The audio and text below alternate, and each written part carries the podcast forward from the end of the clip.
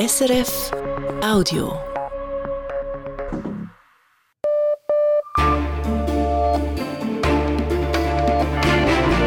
Radio SRF Echo der Zeit mit Ivan Lieberherr.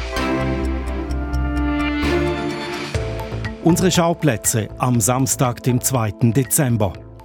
Gazastreifen. Die Verhandlungen über eine erneute Feuerpause stecken in einer Sackgasse. Russland, wo gerätselt wird, ob Präsident Putin für eine fünfte Amtsdauer antritt. Klar ist nur, wenn Putin kandidiert, dann wird er auch wiedergewählt. Für und wieder einer neuerlichen Kandidatur im Echo-Gespräch mit Russland-Experte Ulrich Schmid. Dann das Tessin, wo viele Menschen Probleme haben, um finanziell über die Runden zu kommen. Es sind Schweizer Bürger, aber auch Leute, die eine Aufenthaltsbewilligung haben. Und wenn sie keine Arbeit mehr haben oder zu wenig Arbeit, dann kann es für sie schwierig werden. Sagt der Kapuzinerbruder, der einen Mittagstisch für Bedürftige organisiert. Weshalb ist das Risiko, in die Armut abzurutschen, im Tessin größer als in der Deutschschweiz? Und was ist zu tun? Schließlich der Konkurrenzkampf bei der künstlichen Intelligenz. Im Moment haben wir mit den Copilot-Technologien, die wir in alle unsere Produkte eingearbeitet haben, mit Sicherheit einen kleinen Vorsprung. Der wird nicht für immer da sein. Sagt die Chefin von Microsoft Schweiz. Sie weiß, die Konkurrenz schläft nicht und das Wettrennen hat gerade erst begonnen. Nach einer mehrtägigen Feuerpause im Gazastreifen gibt es wieder Kämpfe zwischen Israel und der Hamas. Verhandlungen um eine erneute Waffenruhe gestalten sich schwierig. Aus Tel Aviv berichtet Julio Segador von der ARD. Eine erneute Fortsetzung der Waffenruhe im Gazastreifen rückt in die Ferne. David Barnea, der Chef des israelischen Auslandsgeheimdienstes Mossad, beorderte die Unterhändler aus Doha in Katar zurück nach Israel. Damit sind diese Gespräche vorerst gescheitert. Den Grund verkündete auf Arabisch Ophir Gendelmann, einer der israelischen Regierungssprecher. Die Hamas weigerte sich im Widerspruch zu dem, was vereinbart war, weitere entführte israelische Frauen und Kinder freizulassen. Es gibt einen Namen für diese Entscheidung. Es ist der Chef der Hamas in Gaza, Yahya Sinwar. Er ist derjenige, der es vorzieht, die Folter unserer Geiseln fortzusetzen und sie unter unmenschlichen Bedingungen festzuhalten. Er ist es, der gegen internationale Normen und religiöse Moralvorstellungen verstößt.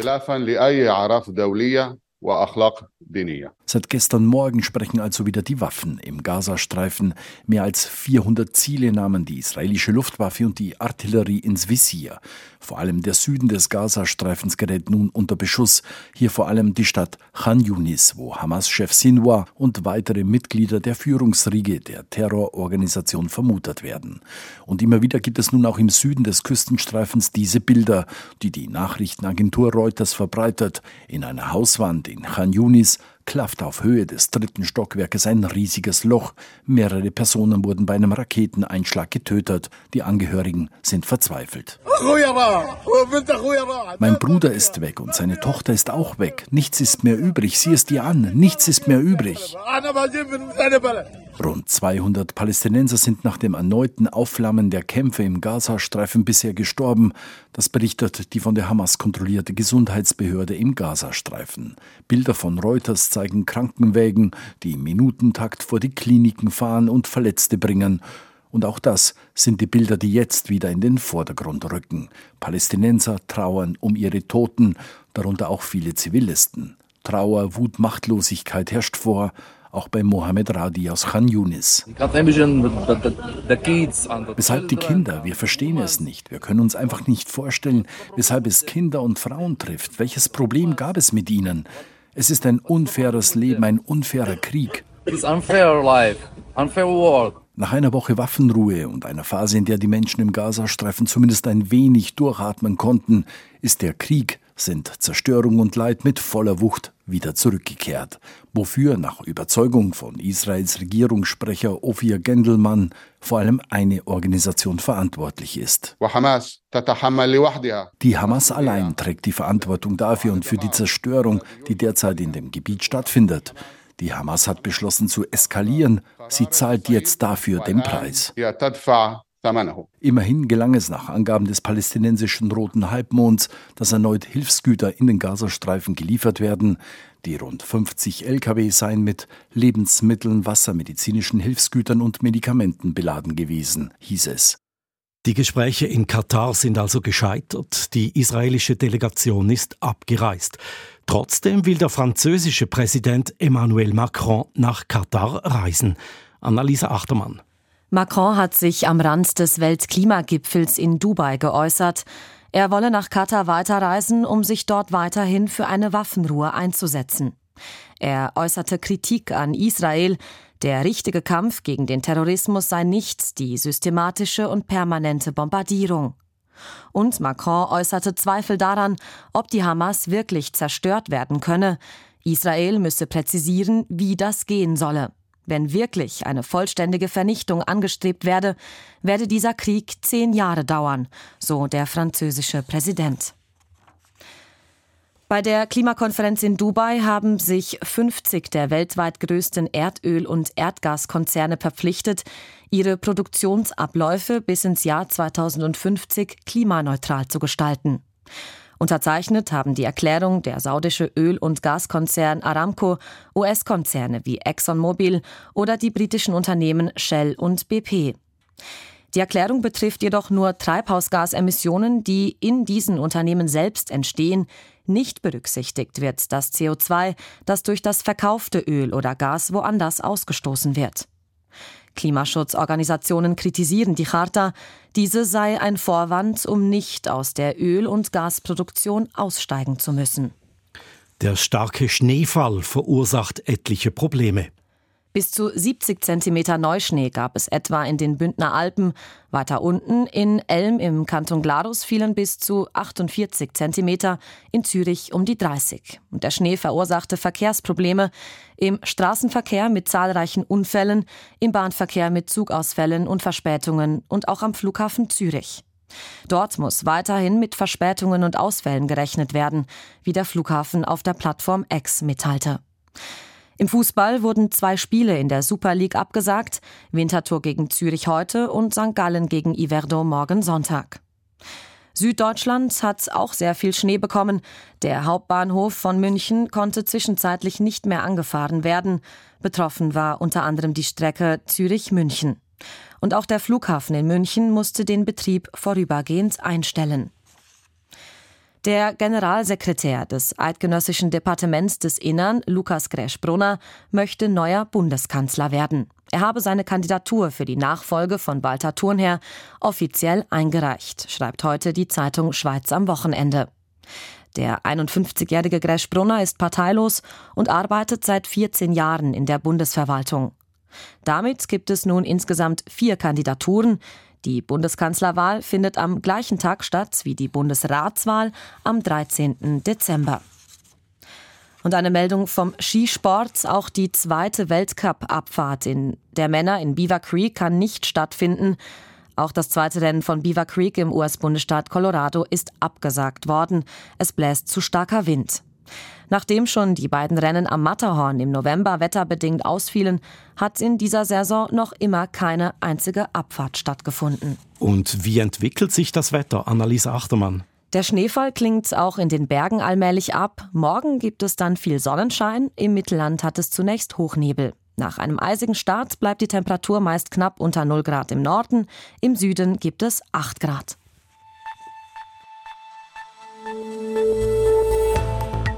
Das ist das Echo der Zeit von Radio SRF. Hier geht's weiter mit folgenden Fragen. Was spricht dafür und was dagegen, dass Russlands Präsident Putin ein weiteres Mal fürs Präsidentenamt kandidiert? Weshalb ist das Risiko, in die Armut abzurutschen, im Tessin höher als in der Deutschschweiz? Und welcher Technologiekonzern hat auf dem Gebiet der künstlichen Intelligenz derzeit die Nase vorn? Wladimir Putin. Er könnte Russland bis ins Jahr 2036 regieren. Das sieht die Verfassung so vor, die vor drei Jahren entsprechend angepasst wurde. Aber wird Putin tatsächlich so lange an der Macht bleiben? Er wäre dann über 80 Jahre alt. Die nächsten Präsidentschaftswahlen finden voraussichtlich im kommenden März statt. Offiziell hat Putin seine Kandidatur für eine fünfte Amtszeit noch nicht verkündet. Das könnte aber in Kürze der Fall sein. Ich habe den Russland-Experten Ulrich Schmid von der Universität St. Gallen gefragt, ob er mit seiner erneuten Kandidatur Putins rechne. Die Präsidentschaftswahlen sind das große Thema im Dezember. Der Zeitplan ist schon klar. Wir wissen jetzt, dass der Föderationsrat die Wahlen für den 17. März am 13. Dezember ankündigen wird. Wir wissen auch, dass es am 14. Dezember seit zweieinhalb Jahren wieder eine direkte Linie mit Putin geben wird. Das ist diese Fragerunde direkt aus dem Volk, natürlich sorgfältig vorbereitet. Und wir wissen, dass am 17. Dezember der Parteitag der Regierungspartei Einiges Russland stattfinden wird. Und ich denke, der Zeitpunkt, an dem klar wird, ob Putin tatsächlich kandidiert, das ist nach dieser direkten Linie oder direkt während dieser direkten Linie.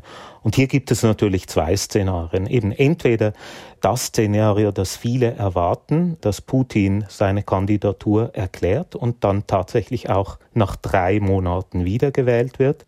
Oder das Szenario, dass Putin einen Kandidaten seiner Wahl vorschlagen wird. Zu welchem Szenario neigen Sie?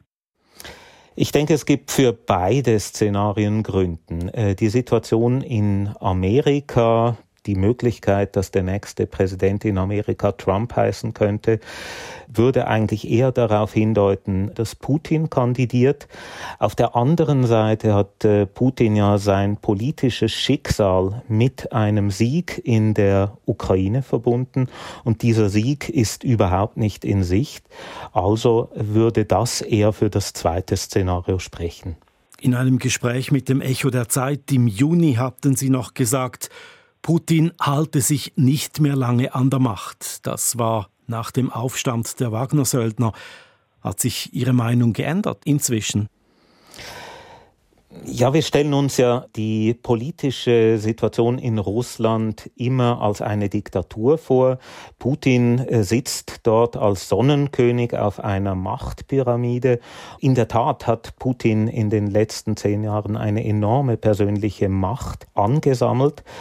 Und die Entscheidungskosten für äh, eine solche Diktatur sind natürlich gering, aber man muss auch liefern. Jede Diktatur muss auch Dividenden auszahlen. Und im Moment ist das natürlich nicht der Fall. Der Krieg kostet Unsummen. Russland ist äh, international isoliert hat über 100.000 Tote zu beklagen. Das löst natürlich auch Fragen in der Machtelite auf. Äh, sowohl die Technokraten als auch die Kriegspartei, beide Seiten sind unzufrieden mit Putin und ich denke, er muss hier tatsächlich auch bald eine Lösung vorschlagen, denn ein ewiges Fortdauern des Krieges ist natürlich auch für die Führungselite kein wünschbares Szenario. Und wie beurteilen Sie den Rückhalt Putins in der Bevölkerung? Da gibt es ja diese Umfragen, die nach wie vor Putin einen Rückhalt von etwa 80 Prozent bescheinigen. Man muss aber diese Umfragen mit einiger Vorsicht aufnehmen. Wir wissen, äh, dass die Respondenzrate bei 6 Prozent liegt in Russland. Das heißt also, 94 Angerufene von 100 Angerufenen lehnen es ab, eine Aussage zur Unterstützung Putins zu machen im aktuellen Russland.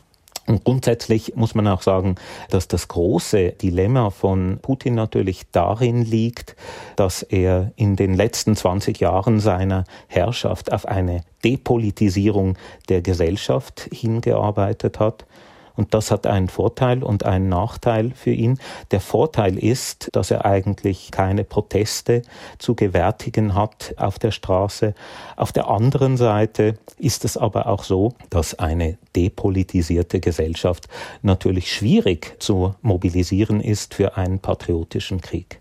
Der Sprecher des Kreml, Peskov, sagte in einem Interview mit dem New York Times, Putin werde nächstes Jahr mit mehr als 90 Prozent der Stimmen wiedergewählt.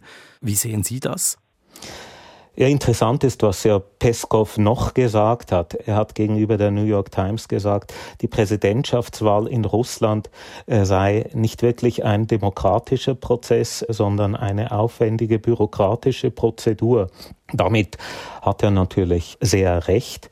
Und wir sehen auch jetzt schon die ersten Polittechnologien, die sich mit diesen Präsidentschaftswahlen verbinden. So hat zum Beispiel das alte politische Urgestein Grigori Jawlinski, ein Vertreter der Liberalen, äh, vor einigen Tagen seine Kandidatur für die Präsidentschaft in Russland angekündigt. Und wahrscheinlich ist das natürlich auch ein Trick des Kremls, dass man die progressive Agenda, also ein Ende des Krieges, Rechtsstaatlichkeit, Demokratie, ausgeglichene wirtschaftliche Budgets, Ende der Isolation Russlands, dass man diese Agenda nun mit einem alten, schwachen Politiker verbindet, der dann möglicherweise eben eine krachende Niederlage erleidet im März 2024. Also eine Wiederwahl Putins wäre klar, wenn er denn kandidiert. Das ist, glaube ich, ganz klar. Wenn Putin kandidiert, dann wird er auch wiedergewählt. Die Zustimmung der Bevölkerung zum Angriffskrieg gegen die Ukraine scheint aber abzunehmen, das zeigen auch Umfragen. Weshalb schadet das Putin anscheinend kaum? Die russische Gesellschaft ist weitgehend orientierungslos. Es gibt interessante Umfragen, die feststellen, dass an beiden Seiten des Spektrums jeweils etwa 20 Prozent entschieden für oder entschieden gegen den Krieg sind. Und in der Mitte haben wir eine breite Masse, die eigentlich bereit ist, dem Kreml zu folgen. Natürlich auch aus der Einsicht heraus, dass man überhaupt nichts ausrichten kann in der russischen Politik.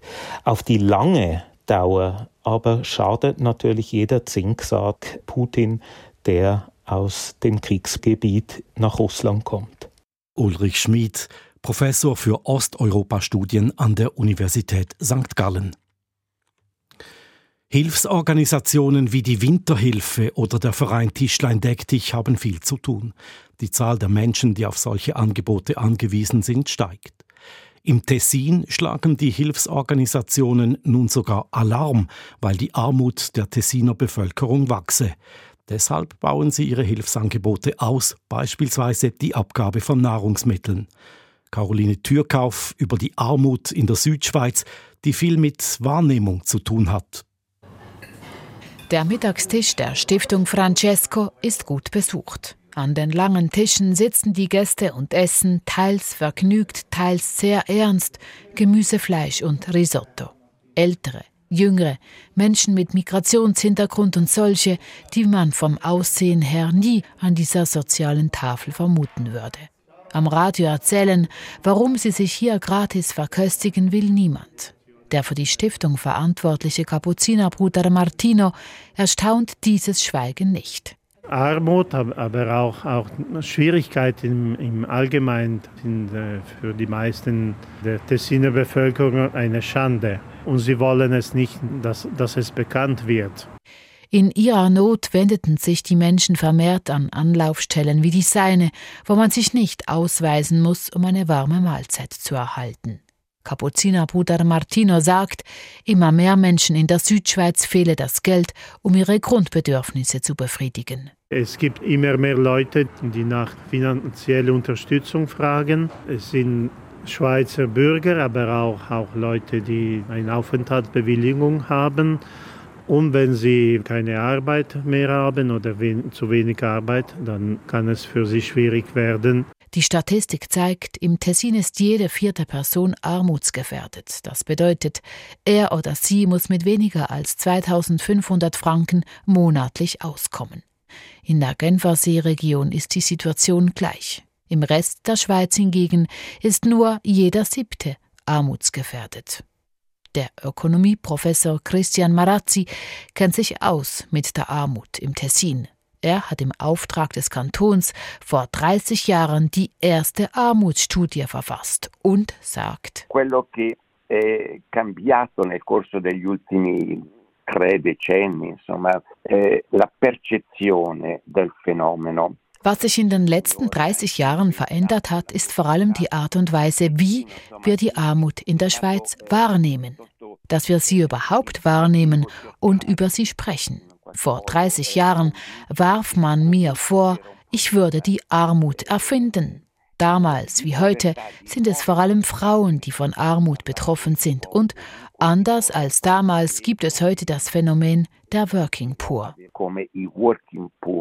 Ein weiterer Unterschied zu früher sei die starke Zunahme von Temporärarbeitern, die Hand in Hand geht mit der starken Zunahme der Grenzgänger und Grenzgängerinnen. Diese Entwicklung fördere im Tessin den Lohndruck. Die Rede ist vom Lohndumping. Dumping salariale ist ein Dauerbrenner im Tessin. Entsprechend präsent in der Wahrnehmung ist das Risiko, in die Armut abzurutschen. Und auch darum sprechen heute alle über Armut, sagt Christian Marazzi. Früher sprach man in sozialen Kreisen, in der Kirche oder innerhalb der politischen Linken über Armut.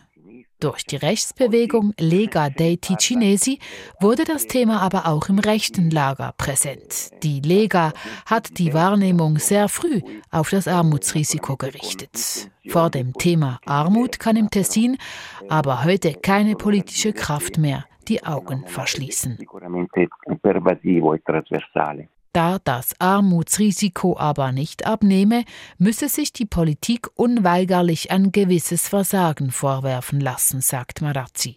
Klar ist in seinen Augen, das Armutsrisiko sinkt nur, wenn in Politik und Gesellschaft grundsätzliche Veränderungen erfolgen.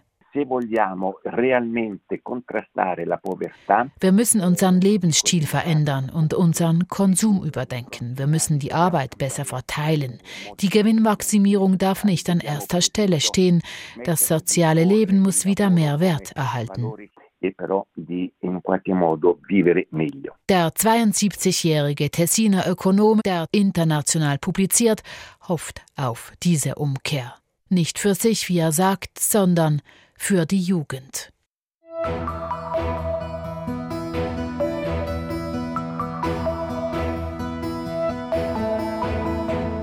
Es ist eines der großen Themen der Zukunft, künstliche Intelligenz, KI. Die Tech-Giganten investieren gerade einiges in dieses Geschäft, Microsoft und Amazon vor allem. Microsoft hat sich beim KI-Unternehmen OpenAI einen Sitz im Verwaltungsrat gesichert und Amazon hat Q lanciert. Das ist ein Chatroboter für Firmen, der zum Beispiel E-Mails und Sitzungen zusammenfassen kann. Der Konkurrenzkampf auf dem Gebiet der künstlichen Intelligenz wird damit härter, denn Microsoft hat schon einen solchen Chatroboter. Er heißt Copilot und ist seit Anfang November für Firmenkunden verfügbar. Welcher Tech-Konzern ist derzeit besser aufgestellt mit Blick auf KI? Wirtschaftsredaktor Pascal Lago. Die künstliche Intelligenzprodukte von Microsoft basieren auf der Technologie von OpenAI, dem Unternehmen hinter dem bekannten ChatGPT. Microsoft hat seinen Einfluss auf die KI-Firma OpenAI erweitert, dank dem Sitz im Verwaltungsrat. Jetzt bekommt Microsoft aus erster Hand die Strategie der Firma mit und kann sich auch früh einbringen. Eines der neuesten Microsoft-Produkte profitiert davon, der Copilot, der Copilot, den Microsofts Firmenkunden seit Anfang November nutzen können. Dieses Produkt wurde in Word, Outlook und Microsoft Teams integriert und hilft zum Beispiel Texte zu schreiben und E-Mails zusammenzufassen. Dank OpenAI und dem Copilot habe Microsoft im KI-Wettrennen die Nase vorne, meint Katrin Hinkel, die Chefin von Microsoft Schweiz. Im Moment haben wir mit den Copilot-Technologien, die wir in unsere ähm, in alle unsere Produkte eingearbeitet haben, mit Sicherheit einen kleinen Vorsprung. Der wird nicht für immer da sein, denn Technologie wird sich schnell weiterentwickeln. Damit könnte die Microsoft-Schweiz-Chefin richtig liegen, denn die Konkurrenz, die schläft nicht. Wir haben diese Woche Amazon Q lanciert. Äh, das ist in Anlehnung von James Bond Q, der die Wundermittel zur Verfügung stellt womit die Kunden von, von Amazon sich einen Assistenten ohne zu programmieren zusammenklicken können. So verkauft Christoph Schniedrig Amazons Konkurrenzprodukt. Mit dem Assistenten, den man zusammenklickt, meint Christoph Schniedrig einen Chatroboter, wie ihn Microsoft schon hat, der also hilft, Texte zu schreiben und E-Mails zusammenzufassen. Christoph Schniedrig ist Technologiechef bei AWS Schweiz. AWS ist eine Tochterfirma von Amazon und zuständig für das Cloud-Geschäft des Tech-Riesen. Christoph Schniedrig sagt, dass Amazon oder Amazons AWS versuche, Firmenkunden von Microsoft abzuwerben. Wir sprechen mit Kunden von, äh, von Microsoft, absolut, ja. Konkrete Zahlen, ob und wie viele Kunden schon zu Amazon gewechselt sind, hat Christoph Schniedrig aber nicht genannt. Tatsächlich dürfte momentan auch eher Microsoft die Nase vorne haben im Bereich der Chatroboter für Firmenkunden. Mit seinem Copilot war Microsoft vor Amazons Q auf dem Markt und seit der Lancierung von ChatGPT im letzten Jahr und dank der Kooperation mit OpenAI hat Microsoft nicht nur Zugang zu einer der führenden KI-Technologien, sondern ist in der breiten Öffentlichkeit auch stärker als KI-Firma bekannt. Trotzdem, ob Microsoft dank KI mit Firmenkunden mehr Geld verdienen wird, ist zurzeit noch unklar. Der Copilot, der ist nämlich noch zu jung, als dass er sich auf die Bilanz niederschlägt. Und so oder so ist mittelfristig das KI-Wettrennen unter den Big Tech-Konzernen noch lange nicht entschieden. Amazon ist stark im Cloud-Geschäft und mit seinen vielen Rechenzentren eine ernstzunehmende Konkurrenz. Und auch Googles Alphabet oder Facebooks Meta schlafen nicht. Alle investieren Milliarden in KI, vor allem in die Rechenzentren, die es braucht, um die künstliche Intelligenz zu trainieren. Das viele Geld, das fließt auch in Schweizer Standorte. Christoph Schniedrig erklärt, was das für Amazon in der Schweiz bedeutet. Amazon hat angekündigt, dass wir über die nächsten 15 Jahre 5,9 Milliarden in die Infrastruktur in der Schweiz investieren äh, werden. Und das äh, hat äh, der ganze Aufbau der Datacenter beinhaltet das. Das sind Milliarden an Investitionen. Die Tech-Giganten sind aber überzeugt davon, dass sich das auszahlen wird, wie Microsoft Schweiz-Chefin Katrin Hinkel erklärt. Zunächst mal ist das Teil unserer Aufgabe, ähm, neue Technologien zu entwickeln und zur Verfügung zu stellen. Insofern haben wir schon immer in die Zukunft investiert. Und wir haben ähm, Studien dazu, welche Einsparungen bei Unternehmen möglich sind in ganz unterschiedlichen Bereichen. Und das gibt uns die Sicherheit. Microsoft ist also überzeugt davon, dass die Firmenkunden dank den neuen KI-Produkten viel produktiver werden und deshalb die Microsoft Office-Produkte mit künstlicher Intelligenz aufrüsten werden. Tatsache ist aber, dass diese Nachfrage sich erst noch entwickeln muss und die großen Tech-Firmen die immensen Kosten im Zusammenhang mit künstlicher Intelligenz noch lange nicht gedeckt haben. Das Wettrennen hat für die Internetgiganten gerade erst begonnen und ist eigentlich eine teure Wette auf die Zukunft. Pascal Lago über das Geschäft mit der künstlichen Intelligenz. KI, das Thema hat viele Facetten, nicht zu vergessen die Gefahren. So kann künstliche Intelligenz beispielsweise dazu beitragen, Desinformation auf sozialen Plattformen zu verstärken. Das war auch das Thema einer öffentlichen Podiumsdiskussion an der Universität St. Gallen. Das Echo der Zeit war als Medienpartner dabei.